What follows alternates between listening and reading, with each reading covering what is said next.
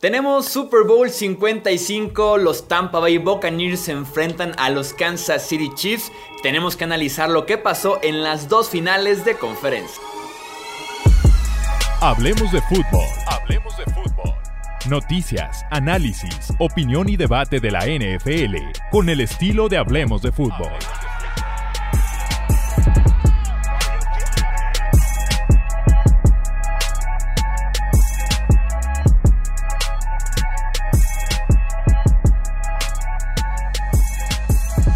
Tal amigos? ¿Cómo están? Bienvenidos a un episodio más del podcast Hablemos de Fútbol. Yo soy Jesús Sánchez y es un placer que nos acompañen para hacer análisis de las dos finales que tuvimos este domingo. Se pusieron muy buenas las dos.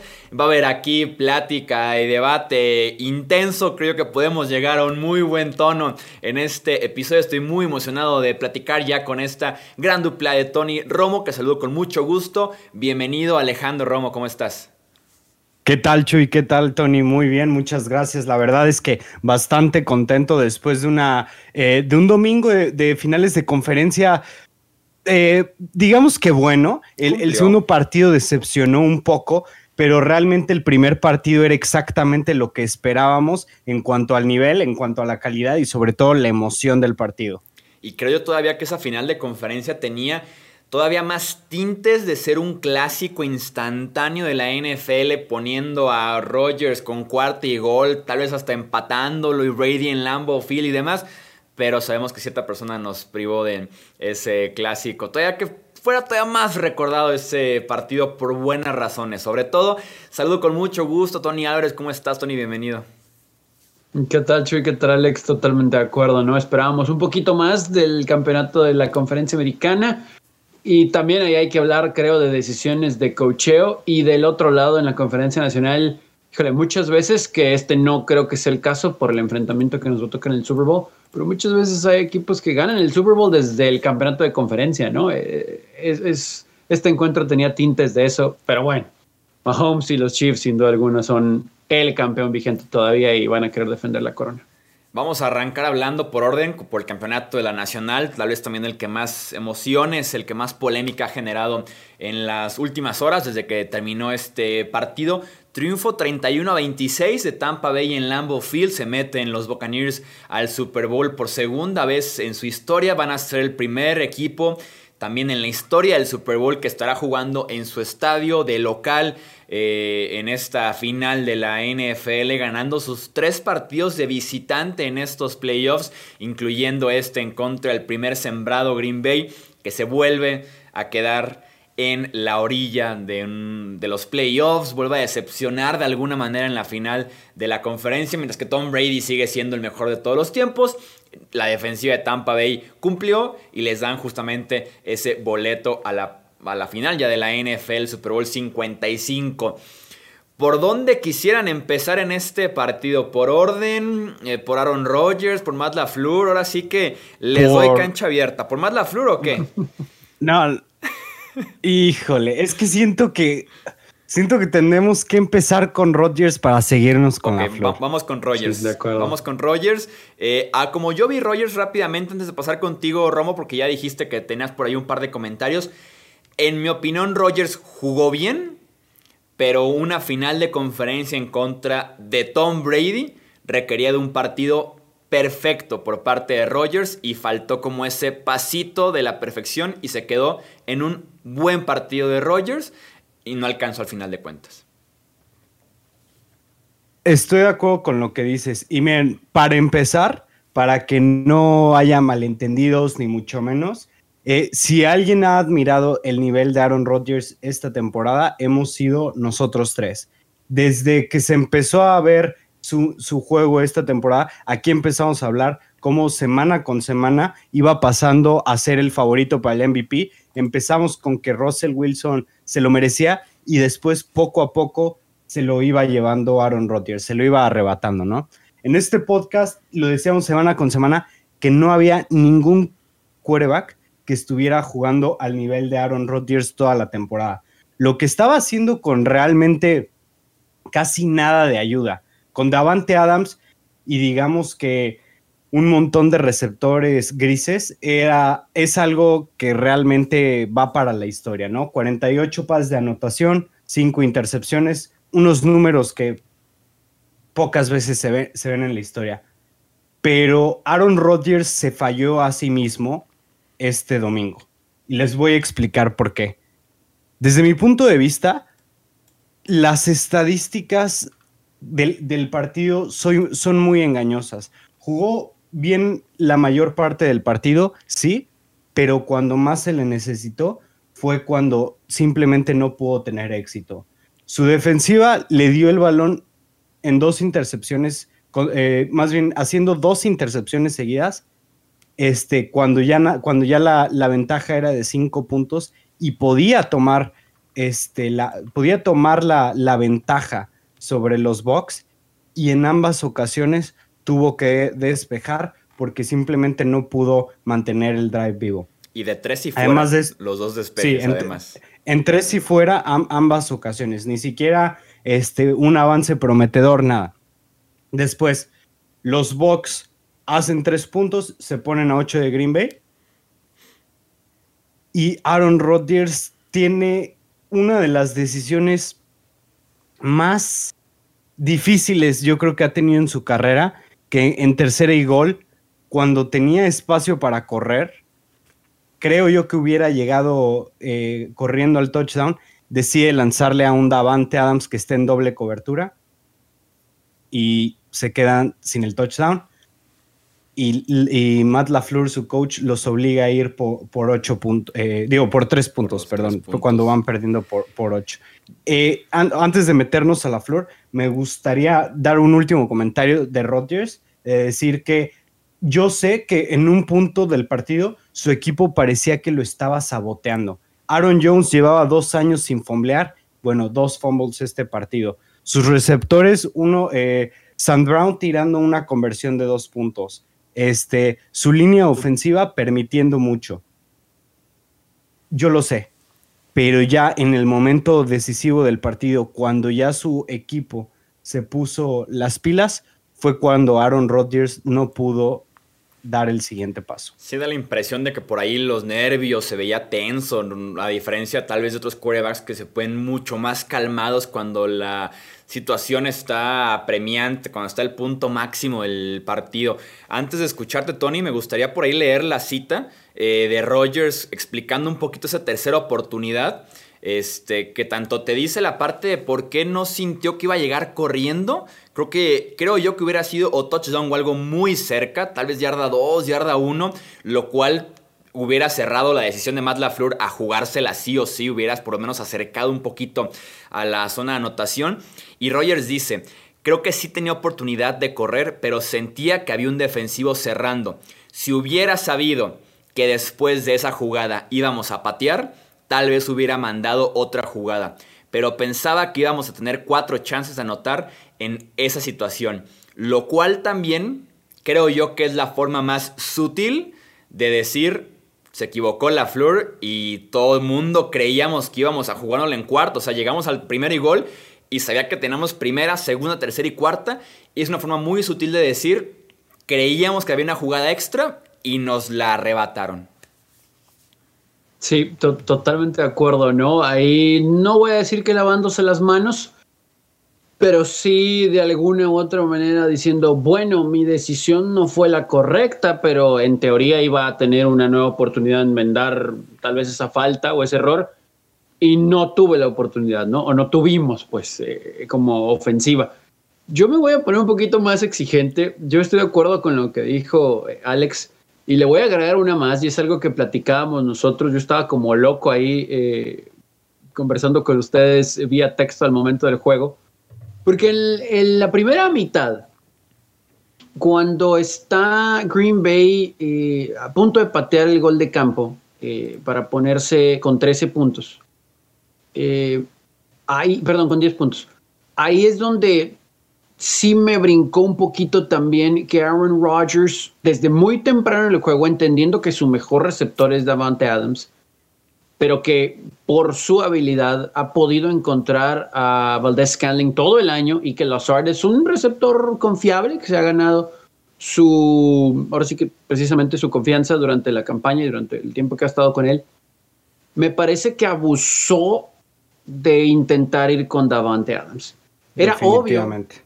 Sí, e, e, era obvio que Tampa Bay iba a cubrir con dos hombres a Davante Adams la mayor parte del juego, por no decir que en todo el encuentro. Y no que siempre iban a estar hombre a hombre en otros lados, pero el touchdown a Valdez Scanlon fue hombre a hombre. Y de hecho, en el último cuarto, por la misma presión de Tampa Bay, que ahorita vamos a hablar de su defensa, a la cual tenemos que dar todo el crédito del mundo, eh, lo apuran y vuelve a volar a Valdez Scanlon. Era otro touchdown el que tenía ahí Aaron Rodgers en cobertura otra vez hombre a hombre. Pero en esa jugada de tercera y gol, pero de la primera mitad, insisto, cuando tienen que ir por un gol de campo porque no anotan touchdown, a mí me brincó mucho porque desde temprano coincido en que se tenía que jugar casi perfecto para ganarle a Tom Brady, pero también estoy consciente de que este equipo de Tampa Bay, con la llegada de Tom Brady, se hizo mucho mejor. Pero Tom Brady solo hoy en día, solo Tom Brady no te va a poder ganar un juego. Y con esta buena defensa, como se vio en la semana anterior en la ronda divisional en contra de Nueva Orleans, ah, y como cerró la temporada, fue ganando confianza. Entonces, si te ponías atrás de Tampa Bay, pensando en que sí, iban a seguir anotando, que iban a encontrar la manera de tener posesión de la pelota o cambiar un poquito el campo, la posición en el campo, y tenías que anotar touchdowns, ¿no? Además estabas en casa, tenías de alguna u otra manera la ventaja del público, etcétera tenía en esa tercera y gol a Lazard solo en una trayectoria de escuadra adentro, pero completamente solo. Y Aaron Rodgers, que curioso, durante todo el juego en situaciones no de gol, sus lecturas fueron perfectas. O sea, volteaba a ver a Adams si estaba cubierto, iba con la segunda opción, si estaba cubierto, iba con la tercera opción cuando llegaba a tener tiempo. En zona de gol, batalló bastante para encontrar a su receptor, más allá de que el campo sea corta. En las primeras dos jugadas en esa serie de gol buscó a Adams y no lo encontró. En tercera, otra vez. La primera fue un drop de Adams, ¿no? La primera, como que me dio la impresión de que debió haberse la quedado. Pero sí, un pase difícil, o sea, no fue un drop. Pero Adams tiene como 20 touchdowns este año comiéndose esos pases de la semana 1 a la 17. Sí. Sí, eh, eso es cierto. O sea, es un pase que, digamos, Adams se queda 8 de 10 veces. Pero. Si la tocas, la agarras, ¿no? Digo, un receptor como él de ese nivel en teoría, ¿no?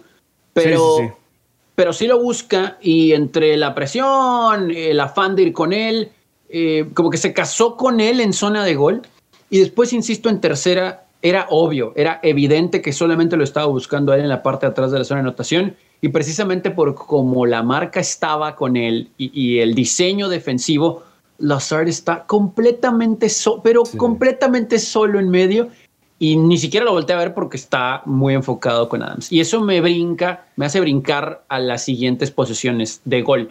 Inclusive en esa jugada que le terminan por soltar la pelota en una posible conversión de dos puntos, que, insisto, si nos ponemos exquisitos, exigentes, pudo tal vez acercar a Green Bay de alguna otra manera en el juego, etc. Pero en esa última, viendo la repetición, tratando de dar el beneficio de la duda en tercera y gol a Rodgers, sí había un defensivo ahí con él, pero Aaron Rodgers, a pesar de la edad, siempre ha sido un quarterback móvil y me parece que si no hubiera llegado a la zona de acción, por lo menos sí, como dijo Chuy, hubiera quedado muy cercano.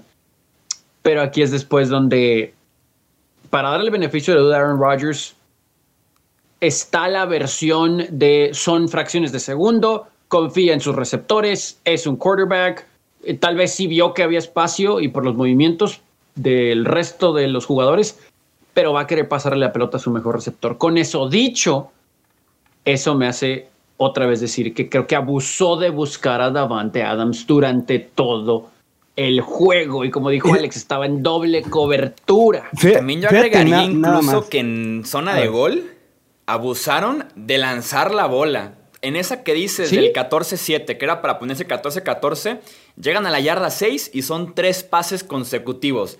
Y en el cierre 31-23 llegan a la yarda 8 y son tres pases consecutivos cuando en la primera parte sí estaba corriendo Aaron Jones, en la segunda ya estaba fuera del partido, pero estaba corriendo bien Jamal Williams y también AJ Dillon en pocas oportunidades también estaba corriendo bien. Entonces creo que es mala decisión desde el lateral y también la ejecución que se da dentro del campo. Además, otra cosa que, quisiera añadir es que creo yo que una de las cosas que ha caracterizado a Rodgers ha sido su manera de, ver dónde está la debilidad, ¿no? O sea, de, diagnosticar la debilidad en el equipo y explotarla. Este, por eso muchas veces eh, llegan a tener partidos donde, no sé, Allen Lazar tiene dos pases de anotación y 130 yardas, o Robert Tonian tiene tres pases de anotación y 150 yardas, ¿sabes? Y fue algo que no hicieron en este partido. No, no estaba jugando Antoine Winfield Jr., que es, digamos, que su asignación principal sería ir con el end, que por cierto es, debió de haber sido Pro Bowler, un excelente Robert Tonian, y, y después se lesionó el free safety, este Tyre White. Jordan Whitehead. Jordan Whitehead, perdón.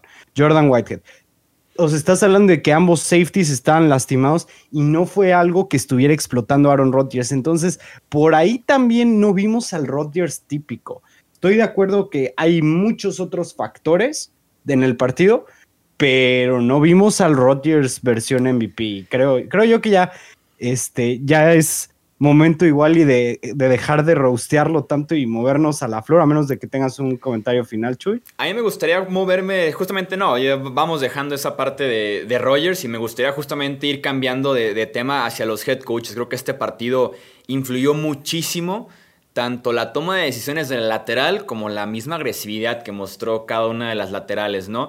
Tenemos a un Bruce Arians que después del partido dijo, yo fui agresivo porque tenía que venir aquí a hacer touchdowns y tenía que venir aquí a hacer la mayor cantidad de puntos, mientras que los Packers estuvieron poco a poco perdonando. Ya mencionábamos las dos situaciones de gol por avanzar y que se quedaron con el gol de campo, ¿no? Y una parte clave de este enfrentamiento creo yo fue al final del segundo cuarto, inicio del tercer cuarto. Los Packers ganan el volado y deciden declinar, tirándole a la famosa doble posesión de cierras la, primera parte, inicias la segunda eh, parte, ¿no? Y los Packers que les, iba, a salir. Sí, sí, sí, les iba a salir. Se pusieron 14-10, forzan el despeje de Tampa Bay y tienen ellos la posesión en su yarda 20 con 2 por jugar ideal para ese 14-10 convertirlo fácilmente en un 24-14 o en un 20-14. Y por unas u otras jugadas terminan 28-10 de esta doble oportunidad que les iba a salir. Es la intercepción de Aaron Rodgers en las que se adelanta bien el defensivo. El error gravísimo de Mike Pettin mandando el hombre contra hombre que Matt LaFleur salió a rostearlo con todo al final del partido. Literalmente salió a decir, no sé por qué Mike Pettin mandó un hombre contra hombre en la que pudiera ser la última jugada de la primera parte. O sea, era para mandar preventiva, vamos mandando tres safeties en la parte de atrás, cuidémonos mucho. No, un safety solamente, hombre hombre todos los demás esquineros y terminas pagando con un touchdown de 39 yardas que no estaba para nada en el libreto. Y luego, en esta doble oportunidad, también se cancela la segunda oportunidad, porque a la tercera jugada viene el fumble de Aaron Jones y a la primera jugada de la serie ofensiva de Tampa Bay, el touchdown de 8 yardas con Cameron Braid, ¿no? Entonces, pasaste de este 14-10 a convertirlo idealmente un 24-14 a ponerte abajo 28-10 regalando dos posesiones en una final de conferencia en contra de una muy buena ofensiva, tenías que pagar carísimo esos dos errores. Y sí, pues realmente ya nunca se pudieron eh, se pudieron recuperar de eso, ¿no? Y yéndonos a, la, última jugada de la primera mitad, de verdad eh, es algo impactante. O sea, ¿cómo es posible que no mandaron una, defensiva preventiva? Por ahí me dijeron que, que por el hecho de que no, que debían de cubrir las bandas para el gol de campo, que desde mi punto de vista yo no hubiera hecho, yo no hubiera hecho eso, yo hubiera jugado, digamos, un cover 3 con los este, con los safeties más atrás de lo normal, ¿no? O sea, tirándole a Prevent, a, lo que es, ¿no? Pero estás hablando de que primero, Tampa Bay no tiene un, un pateador confiable. O sea, tiene un pateador bastante irregular, que de hecho adquirieron adentro de la temporada que lo cortaron los Rams, y no es, no es, no es el mejor kicker. Segundo, estás en temperaturas bajo cero, con aires impredecibles que realmente hacen muy difícil la trayectoria. ¿No? La, trayectoria de, la patada. Y, tercero, quedaban seis, eh, o seis u ocho segundos sin timeouts. o sea, y, realmente, ¿a, cuánta, ¿a cuántas yardas estaban? Estaban a. Estaban como en la 40 de Green Bay. 38, ¿no? Creo, algo así. Sí, les hacía falta como 39. unas 8, 9 yarditas por lo menos para un gol de campo seguro por la situación del Lambo Field.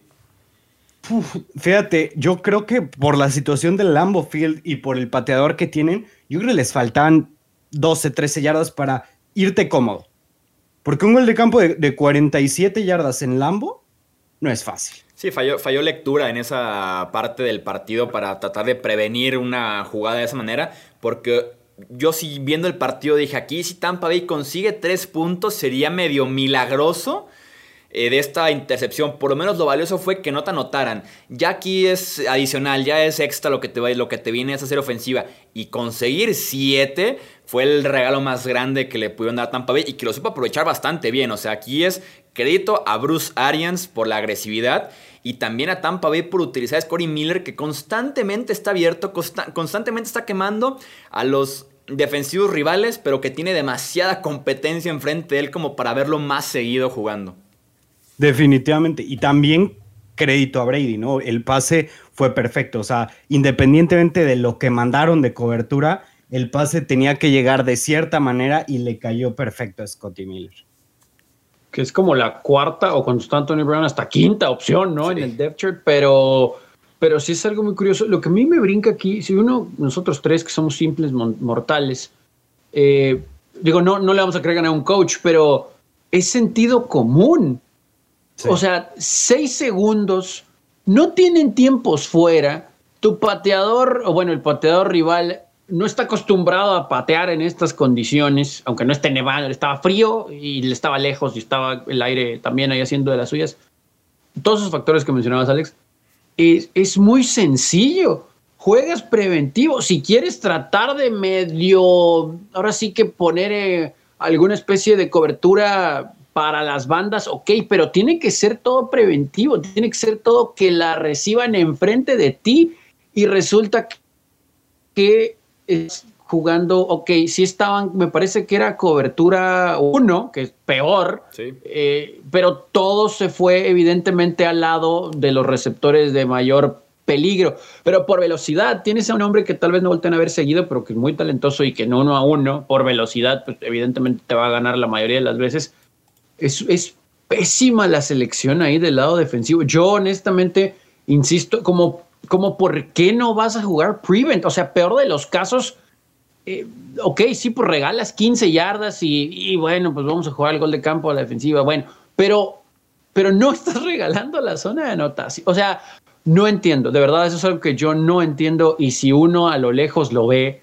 ¿cómo es posible que los que están ahí pegados no, no lo vean? ¿no? todos estos factorcitos que estamos diciendo, a la larga, cuando sacamos la calculadora, los puntos que dejaron en la primera mitad para touchdown, esa posesión que pensábamos que tal vez Green Bay podía anotar, eh, el fumble inmediatamente arrancando la segunda mitad, todo esto lo sumamos y, y si dices, ¡ay! O sea, todo el crédito Tampa Bay, todo, todo el crédito pero sí se medio dispararon en el pie los Packers, ¿no? Con, con estas decisiones. Después también la línea ofensiva de Green Bay, entre la muy buena cobertura de Tampa en la segunda mitad, ayudó porque la defensa de Green Bay hizo su chamba, ¿no? Pero aquí es donde ya me voy a ir un poquito a lo de Matt LaFleur. ¿Cuántas veces puedes esperar que tu defensa va a detener a Tom Brady y ese talentoso equipo que tiene?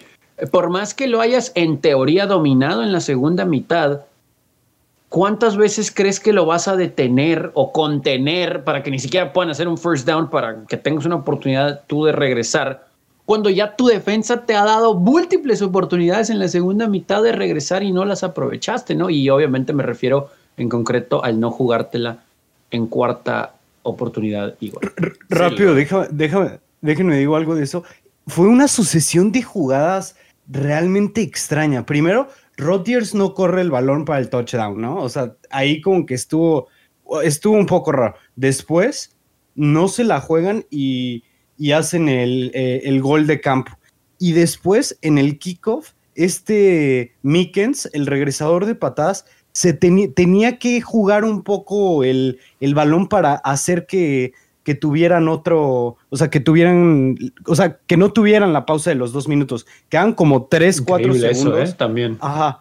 Y, y, literal fue a entregarse. Yo me quedé así, ¿qué está pasando en este juego? O sea, tres jugadas, tres cosas cuestionables seguidas, ¿no? Sí, pues que las ideas, ya hemos visto, las ideas en playoffs al final de los partidos se congelan, se congelan a todos los involucrados, hay involucrados que todavía más eh, que otros, y fue el caso sí con Matt LaFleur. En el podcast de conclusiones que se subió un día antes de este episodio, ya decía mucho de las analíticas, de cómo no cambió para nada el porcentaje de probabilidad de Green Bay después del gol de campo, que los Packers son un equipo ofensivo y se quisieron morir con la defensiva de Mike Pettin, lo cual ya te dice muchísimo. Y me gustaría agregar nada más un punto para no repetir justamente eso.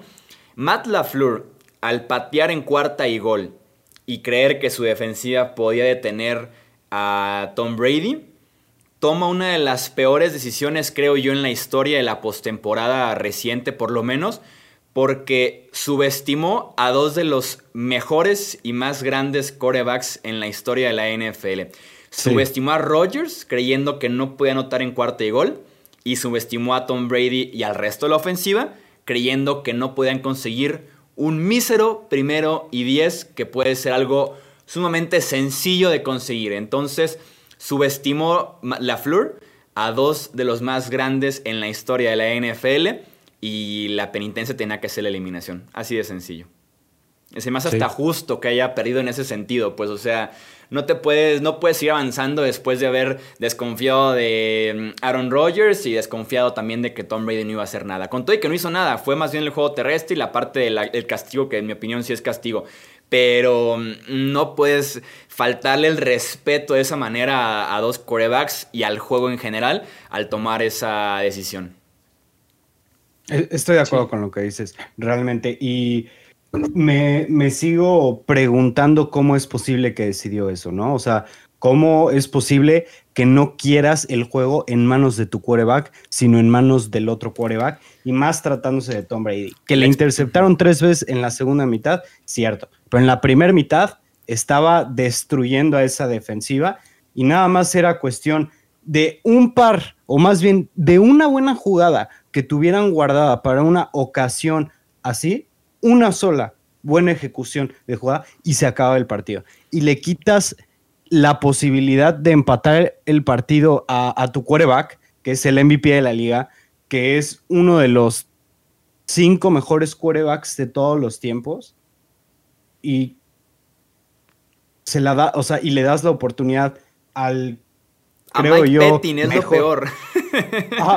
O sea, deja, tú le das la oportunidad al mejor quarterback de todos los tiempos, o para quien, para quien no lo considera así, para un top 3 indiscutiblemente de todos los tiempos, que es Tom Brady, y le das la oportunidad de que él necesite hacer un primero y diez para ganar el partido. Definitivamente, Matt LaFleur no, no, supo qué estaba haciendo. O sea, al igual que la final de la conferencia pasada, se mostró su inmadurez como head coach, se muestra la falta de, mm, sí, de, madurez que se requiere muchas veces para este tipo de decisiones, para este tipo de cosas, porque como lo vimos la semana pasada con un head coach que acaba de ganar un Super Bowl, prefirió dejar el partido en manos de su quarterback sustituto antes de dejarlo a la suerte de su defensiva. La explicación oficial de la Flur fue la siguiente. Dijo, cuando algo no funciona, te arrepientes. Fue la circunstancia de no ganar yardas en tres intentos y saber que estás a un touchdown, pero necesitas la conversión también. Como lo vi, es que teníamos cuatro tiempos fuera con la pausa de los dos minutos. Necesitábamos detenerlos una vez y creía que lo íbamos a lograr, pero nos marcaron la interferencia de pase y no funcionó. Es que vuelvo a lo mismo. Eh, yo no entiendo cómo, por, por tan bien que haya jugado tu defensa en la segunda mitad en contra de, yo sí lo voy a decir, el mejor quarterback en la historia de la liga, del fútbol americano, profesional, etcétera. ¿Qué te hace pensar que tu defensa te va a volver a dar la pelota con el tiempo suficiente para lograr ganar? Y no porque desconfíes de ella, sino porque enfrente tienes a Tom freaking Brady O sea, no, no hay algún motivo como para pensar. De hecho, creo que, o sea, igual, el mismo crédito le tenemos que dar a la defensa de Green Bay. Ellos hicieron su trabajo, o sea, le dieron la pelota a la ofensiva el número suficiente de veces para empatar y darle la vuelta al juego. Y todavía al final los detienen para un gol de campo que les permite tener esa misma oportunidad de por lo menos igualar con un touchdown y, un, una, perdón, conversión de dos puntos ya, o sea, creo que ya exprimiste todas tus vidas, toda la suerte que te pudo haber dado el que la defensa te ayudara en ese sentido. Ahora ayúdale a tu defensa, ¿no? Porque lo tenemos que ver también del otro lado.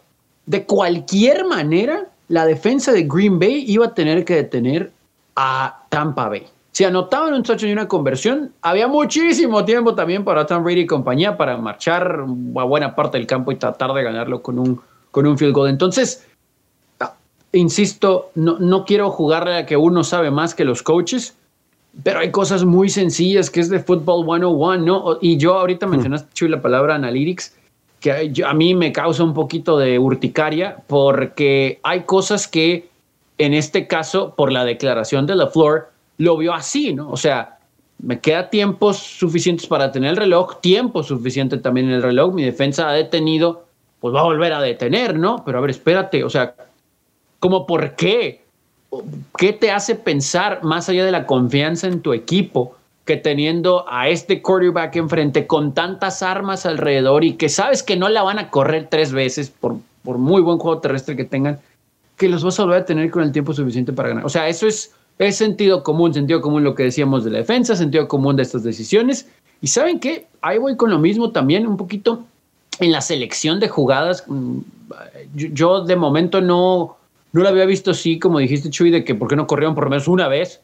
Eh, pero algo diferente, ¿no? Como tratar de mover a la ofensiva o poner en movimiento a Aaron Rodgers. Otro tipo de detallitos, tal vez, creo, en los diseños de jugadas, porque evidentemente la secundaria de Tampa Bay estaba lista, ¿no? Sí, sí, claro. Sí, faltó un poquito de, de, creatividad y ya para cerrar, darle muchísimo crédito a la defensiva de Tampa Bay, ya lo habíamos mencionado. Eh, una defensiva boom or bust, una defensiva que se puede comer yardas, pero que te va a dar ese robo de balón importante. Lo vimos en contra de Washington, en contra de los Saints, ahora en contra eh, de los Packers. Esa intercepción en yarda 50, 7 puntos. Fumble en la yarda 8, 7 puntos. Y después lo que me parece mm, para ponerse de pie con Todd Bowles y esa defensiva, cuando ya solamente la diferencia era de 5 puntos, y lo mencionabas Alex, Dos veces se fajaron un 3 y fuera de decir, ofensiva, ayúdeme poquito porque aquí me acabo de fajar una vez. Otra intercepción y otra vez vuelven a fajar en un 3 y fuera. Y a final de cuentas es solamente un gol de campo. O sea, en dos visitas que tuvo también Green Bay. La ofensiva número uno en puntos este año en la NFL. Adentro de su yarda 10.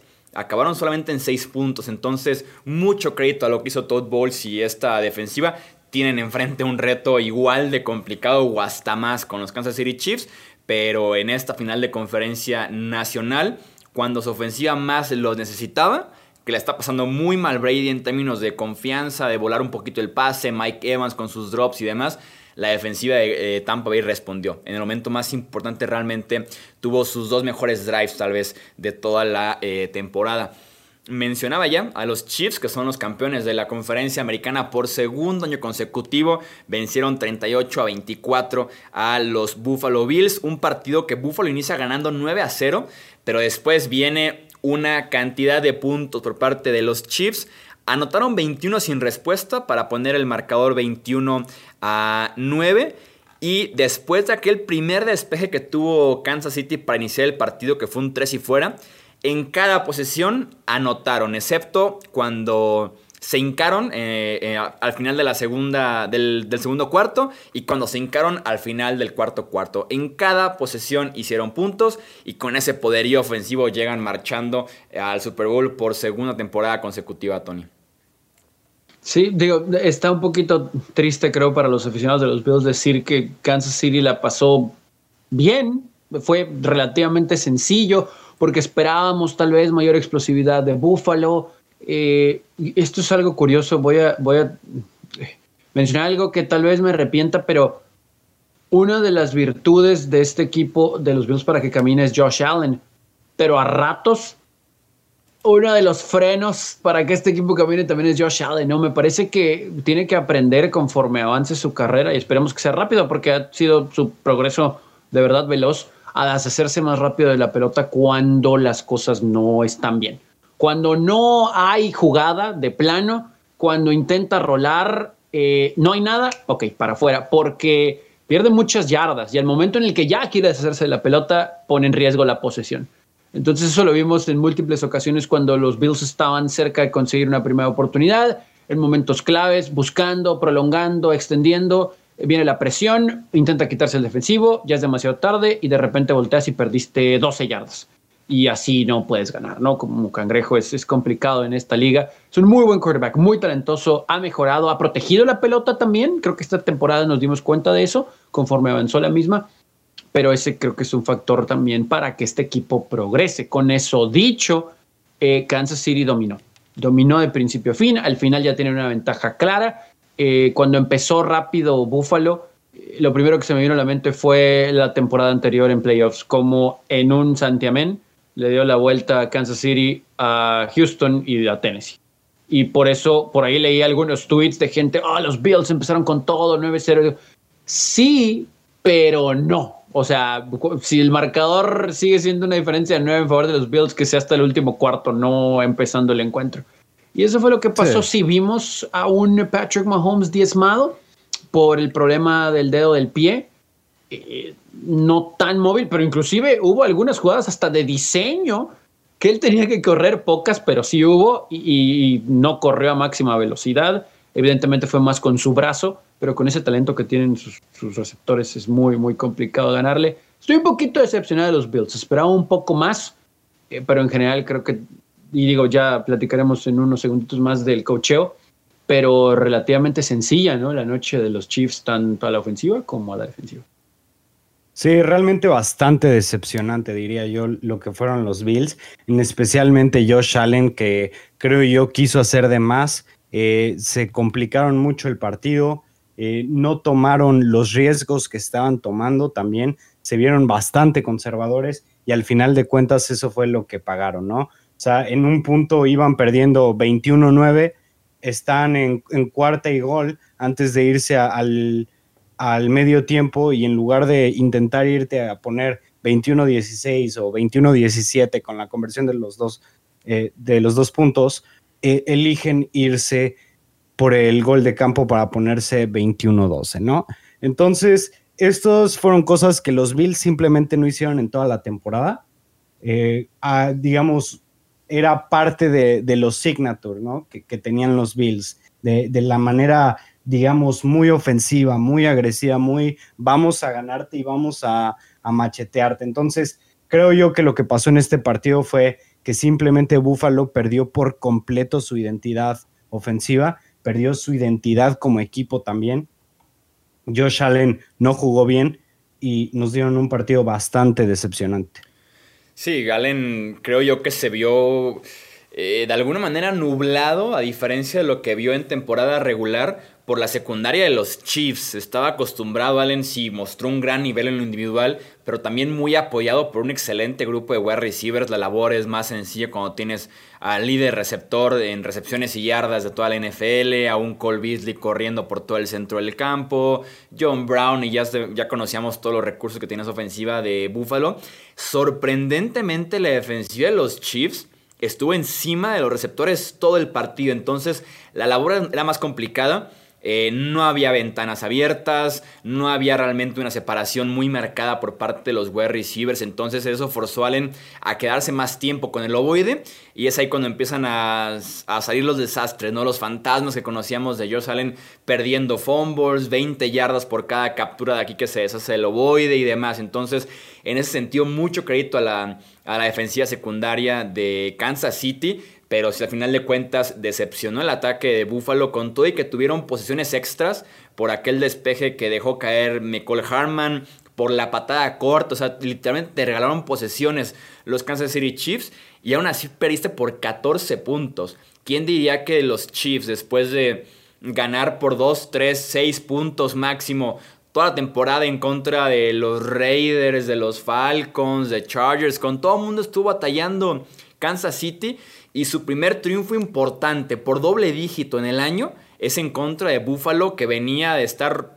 rompiendo la NFL en plena final de conferencia. Te dice mucho de la preparación, de la experiencia, del colmillo y de un talento que en cualquier momento te explotan de Tyreek Hill, Travis Kelsey, Patrick Mahomes, Nicole Harman, este, para llevarte un segundo Super consecutivo. Justamente, así, como, lo como lo dijiste, simplemente tienen jugadores que con un chispazo te cambian el partido. Y lo de Sean McDermott, que mencionábamos un poquito la parte del, del entrenador, a como yo lo veo, él decía de tomar los puntos, decía no me quería ir en cero de esos viajes, entonces tomé los puntos. A como yo analizo ahorita la ofensiva de Kansas City y esta explosión de puntos que te puede dar Mahomes, tienes que medir más bien tu diferencia con los Chiefs jugando contra ellos en número de posesiones en lugar de cantidad de puntos. Porque posesiones eh, implica el de tener una vez a Mahomes y que tú anotes para poder restarle una posesión, lo cual es complicado. Y el gol de campo pasaste de un 21-9, partido de dos posesiones, a un 21-12, partido de dos posesiones. Y el otro gol de campo dudoso era un 24-12, partido de dos posesiones, a un 24-15, partido de dos posesiones. Y a eso le agrego, eh, sobre el final, estaba el encuentro 38 a 15 y va a anotar eh, Bills Queda, me parece, poquito más de seis minutos, si mi memoria no me falla. Y McDermott decide ir por dos cuando no tenía sentido ir por dos. Porque si lograbas eh, la conversión de dos puntos, pues te quedabas a 15 puntos. Pero como lo dice Chuy, partido de dos posesiones. Si pateabas el punto extra, pues 16 puntos, pero no dejaban de ser dos posesiones. En cambio, si no lograbas la conversión, ahí era un partido de tres posesiones y terminas por pegarle un poquito en la moral, ¿no? Cualquier ánimo, cualquier momentum que tenías, lo, lo terminas por mandar a la basura y resulta y resalta que los Bills se van por dos, creo yo sin sentido, no convierten, están 17 abajo y en la patada corta recuperan la pelota.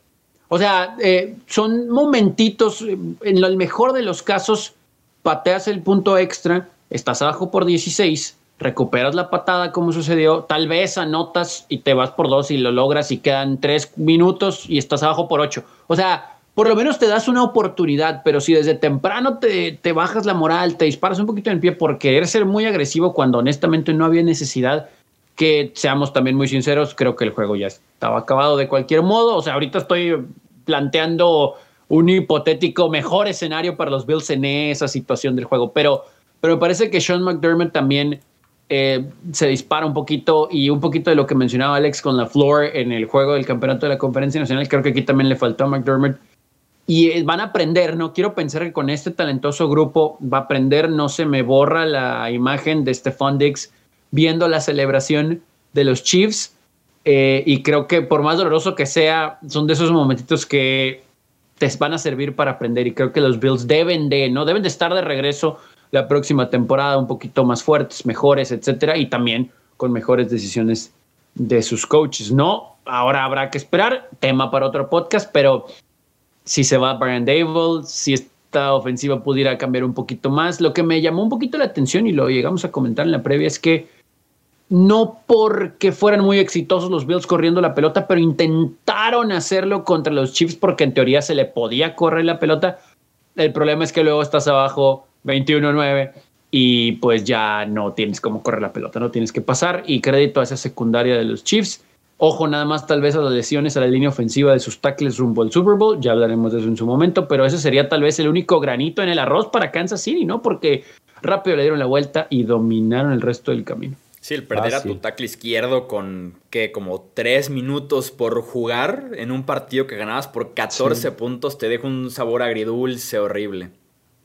No, sí, y, sobre todo porque, digamos, si fueran contra los Packers, todavía dices, bueno, o sea, sí tienen buenos pass rushers, pero tampoco es un equipo tan peligroso por, por, eh, por los costados, ¿no? Pero hablando de los Bucks que tienen a Shaquille Barrett de uno y que es muy probable que vaya a ser que, o sea, que el tercer tackle, digamos, va a ser el que esté en la derecha, porque yo creo que el que estaba ahorita de tackle derecho, sustituyendo a Mitchell Schwartz, va a jugar de tackle izquierdo. Entonces, Shaquille Barrett por la derecha y luego Jason Pierre Paul por la izquierda. Y ahora añade que, que adentro va a estar ya Vita Bea incomodando también junto con Endamu con Su.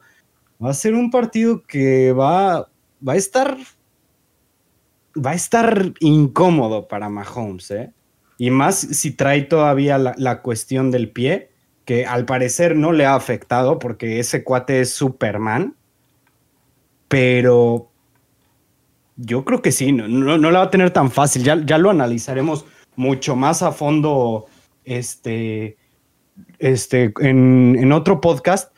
Pero siento yo que le pueden pasar justamente lo que yo dije que le podía pasar a Green Bay de que si no se enfocaban en establecer un ataque terrestre con linieros ofensivos sustitutos, lo iban a tener incómodo al quarterback.